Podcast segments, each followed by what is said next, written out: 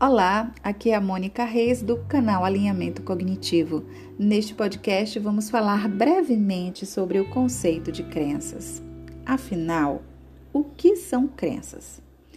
Crenças são ideias, valores, pressuposições e atitudes que nós utilizamos para compreender e estruturar a nossa própria realidade. Só que essas ideias sobre nós mesmos, sobre os outros, sobre o mundo, nós vamos desenvolvendo desde a nossa infância. Nós consideramos essas ideias como verdades absolutas, é como as coisas são. E com base nessas crenças, nós interpretamos o mundo. Então as nossas crenças elas funcionam como uma espécie de óculos da verdade que só nós usamos.